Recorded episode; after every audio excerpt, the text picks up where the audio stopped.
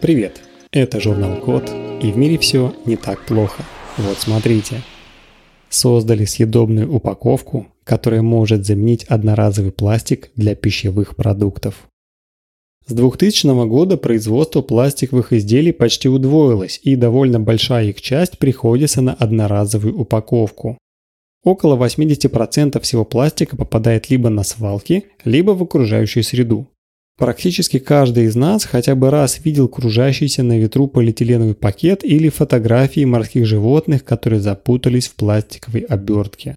Чтобы уменьшить такое количество пластика, в Гонконге сделали съедобную упаковку для пищевых продуктов.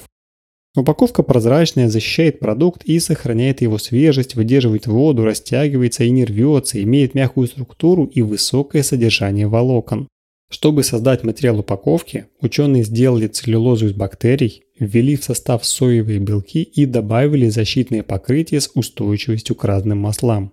В отличие от предыдущих упаковок на смену пластиковой, такая бактериальная упаковка гораздо меньше чувствительна к влаге и воздуху, которые как раз влияют на физические свойства материала, например, разрушая его. Исследование показало, что бактериальная упаковка полностью разлагается в течение 1-2 месяцев, и при этом ей вообще не требуются какие-то специальные условия компостирования.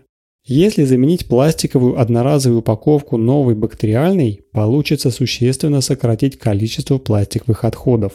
Новая упаковка полностью безопасна для здоровья, и даже если не каждый человек ее захочет съесть, она не нанесет никакого вреда окружающей среде. В конце концов, такую упаковку могут съесть те же морские животные, например, черепахи. На этом все. Спасибо за внимание.